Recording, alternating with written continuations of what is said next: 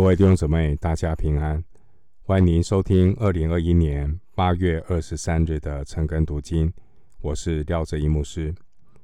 今天经文查考的内容是《士师记》第九章一到十五节。《士师记》第九章一到十五节，一到六节的经文是记载亚比米勒煽动事件人立他为王。首先，我们来看第九章一到二节。耶路巴力的儿子亚比米勒到了示剑，见他的众母舅，对他们和他外祖全家的人说：“请你们问示剑的众人说，是耶路巴力的众子七十人都管理你们好呢，还是一人管理你们好呢？你们又要纪念。”我是你们的骨肉。经文第一节的事件，地点位于以法莲支派的境内。四世纪八章三十一节，我们看到基甸的妾就住在示剑，而约书亚二十章第七节告诉我们，事件是一座逃城。利未支派歌祥的子孙。也住在事件当中，并且事件的这个城内也住着以法莲支派的人。四世记八章一节，我们知道以法莲人对马拉西支派基甸做士师一直不太服气，当然也包括住在事件中的以法莲人。士师。并不是世袭的。如果没有外敌的入侵，神就没有必要兴起士师。士师也不是君王，因为只有耶和华神才是管理以色列百姓的君王。士师记八章二十七节，基甸想要借由这个仿造的以弗得建立自己的权势。而基甸的这个举措，一方面让百姓陷入拜偶像的罪，一方面也转移以色列人对上帝是王的注意力，开始习惯于跟随人、接受人的管理。因此，经文第二节，当亚比米勒提出建议说：“耶路巴利的众子七十人都管理你们好呢？”还是一人管理你们好呢？这些居住在世界的以色列人，他们竟然忽略的最重要的选择，就是第八章二十三节基甸所说的：“唯有耶和华管理你们。”他们不要神来管理他们，他们希望有人来管理他们。基甸这位士师，后来他擅自制作金的以弗得，让以色列百姓陷入拜偶像的罪。基甸的心态其实是想要自己做王。我们也可以从基甸的婚姻生活一夫多妻、违背真理的表现看出来。基甸的妾。生了一个儿子，基甸给他取名叫亚比米勒。我们可以从这个名字的含义看出基甸的欲望，因为亚比米勒的意思就是父亲，我的父亲是王。可见基甸在他里面还是有做王的欲望。我们也可以从基甸的失败来自我提醒。特别是在属灵上要带领人的人，圣徒在地上，我们当祈求的是神的国度降临，而不是建立自己的国度。每一个圣徒都要警醒，因为天然人的生命都是倾向偶像崇拜，因此我们更当谨慎的来带领别人。做耶稣的门徒，代理门徒非常重要的就是要将信心扎根在圣经里。门徒的生活言行都要向圣经看齐，并且愿意谦卑的接受神的管理。我们也要防备任何人把属灵的权威变成属灵的偶像。我们继续来思想经文。亚比米勒煽动示剑人立他为王。我们继续来看经文第九章三到六节。他的众母舅便将这一切话为他说给示剑人听。示剑人的心就归向亚比米勒。他们说：“他原是我们的弟兄，就从巴利。”比利土的庙中取了七十色克勒银子给亚比米勒。亚比米勒用以雇了些匪徒跟随他。他往俄弗拉到他父亲的家，将他弟兄耶路巴利的众子七十人都杀在一块磐石上，只剩下耶路巴利的小儿子约坦，因为他躲藏了。世界人和米罗人都在一同聚集，往示剑橡树旁的柱子那里立亚比米勒为王。经文第四节的巴利比利土的意思是立约的巴利，立约的主。这个偶像的名称，正好是对以色列百姓。背离圣约的一种讽刺。他们是立约的百姓，可是他们却违背神，去和偶像立约。四世纪到了第九章，在尊出神的上面只用神而不用耶和华来称呼，原因可能就是八章三十三节，以色列百姓以巴力比利土。为他们的神，他们把巴力当作立约的主，所以第九章神不再用自己的名立约的名耶和华来称呼自己。示剑，他是一个利未人的城。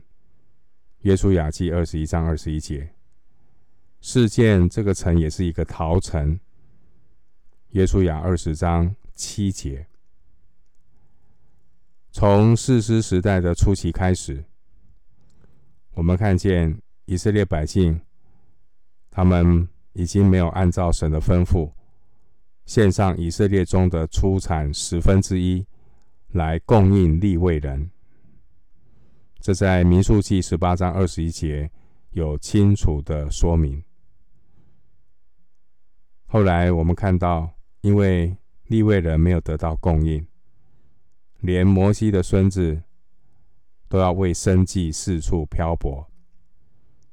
士师记十七章七到八节，而其他的利未人更是无法专心的教导律法。申命记三十三章的第十节有提到利未人教导律法的重要，所以我们知道，没有上帝律法的教导，结果就是。天下大乱。经文第四节，我们看到世界人的信仰就非常的混乱。在这个逃城中，不但有巴力比利土的庙，城里的人也成了谋杀者的共同罪犯。一个有利未人居住，并且也是逃城的事件，现在变成了。罪恶之城。经文第四节，就从巴利比利图的庙中取了七十舍客勒银子给亚比米勒。古代外邦人的神庙也是一个公共的银库，其中的资金可以用于公共的开支或紧急的需要。经文第四节，亚比米勒靠着巴力比利土的庙，钱财的资助，去杀害自己的弟兄。亚比米勒用了七十舍客勒雇佣杀手，所以平均每杀一个弟兄，只需要一舍客勒银子。人若离弃神，人命就变得如此的不值钱。接下来，四世纪第九章，我们看到是神对以色列百姓第五次的管教。管教的杖不是别人，不是外邦人，是基甸的儿子亚比米勒。过去，神把以色列百姓交给外邦人的手里，让外邦人来管教。现在神把以色列人交在自己的人手里，弟兄姐妹，人如果离弃神、拜偶像，不管是外邦人还是自己的家人，最终都会造成自己和别人的伤害。人心中无神，就会目中无人。经文第六节的米罗。这可能是离事件不远的一个城堡，而巴利比利图的庙就在那里。经文第六节，亚比米勒他自立为王的事件像素，这可能就是约书亚曾经召集百姓与神重新立约的地方。参考约书亚记二十四章二十五到二十六节。所罗门死后，罗伯安也曾经在示剑接受以色列人拥戴他为王。参考列王记上十二章第一节，而经文的第六节那个柱子，代表的是巴力的石柱。当年这些以色列人，他们看到周围的列国都有王，就认为。他们也需要一个王来带领他们。其实以色列人受苦真正的原因，是因为他们没有真正让耶和华做他们的王。以色列人的苦难，是因为他们离弃神，拜偶像。神的百姓属灵的光景越黑暗。立王的呼声也就越高。八章二十二节，以色列人第一次，他们想要永立基甸做王。到了四世纪九章六节，他们再次的想要立亚比米勒为王。以色列人想要立王的举动，一直到了撒母耳的时候，到达了最高峰。参考《撒母耳记上》八章五节。既然神的百姓执意要立王，到后来呢，神就依从他们的话，为他们立王。我们可以参考《撒母耳记上》八章十九节，还有二十二节。回顾以色列的历史。从世师的时代，后来进入到王国王国的时代。王国后来分为南北两国。南北两国，北国有十九个王，都是坏的王；而北国呢，有二十个王，只有八位是行耶和华眼中看为正的好王。而南北两国最后。都被亚述和巴比伦所毁灭。我们继续来看经文，四世纪九章七到十四节。基甸的小儿子约谈反对亚比米勒做王。我们来看第七到十四节。有人将这事告诉约谈。他就去站在基利心山顶上，向众人大声喊叫说：“示剑人呐，你们要听我的话，神也就听你们的话。有一时树木要高一树为王，管理他们，就去对橄榄树说：“请你做我们的王。”橄榄树回答说：“我岂肯止住供奉神和尊重人的油，飘飘在众树之上呢？”树木对无花果树说：“请你来做我们的王。”无花果树回答说：“我岂肯止住所结甜美的果子，飘飘在众树之上呢？”树木对葡萄树说：“请你来做我们的王。”葡萄树回答说：“我岂肯止住使神和人喜乐的新酒，飘飘在众树之上呢？”众树对荆棘说。请你来做我们的王。荆棘回答说：“你们若诚诚实实的膏我为王，就要投我在我的印下；不然，愿火从荆棘里出来，烧灭利巴嫩的香柏树。”当约坦基甸的小儿子听到亚比米勒。要加冕的做王的这样的消息之后呢，他立刻就走到基利新山的山顶上。那个时候，神的百姓聚集在下面的平原。约坦在这样一个位置的里面，他的声音可以很远的被这些百姓听到。他就讲出这样的比喻。约坦借着这个比喻来。指责亚比米勒。这比喻的含义是：那些对人有价值、会结果子的树木，都不愿意做王。就如社会上这些身份尊贵、影响力大的人，他们不会去贪恋王位，撇下他们本身的责任。亚比米勒的父亲基甸。他就是这样的明很明显的例子。大家拥戴他为王，但是他知道自己的呼召是什么。至于会害人、伤害人、不结果子的荆棘，却被立为王。就像这位卑微无能的亚比米勒，贪图名利，想要凌驾他人之上。约坦他用荆棘来比作亚比米勒，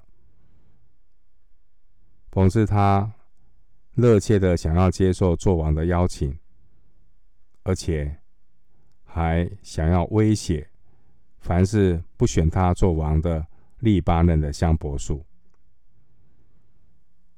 弟兄姐妹，能够结果子的树，会专心在神所安排的。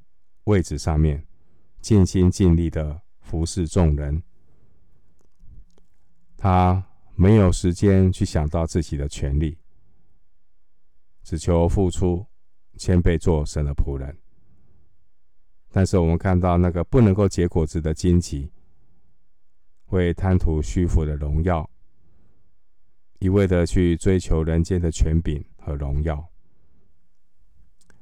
弟兄姐妹。在教会的当中，我们都是神的仆人。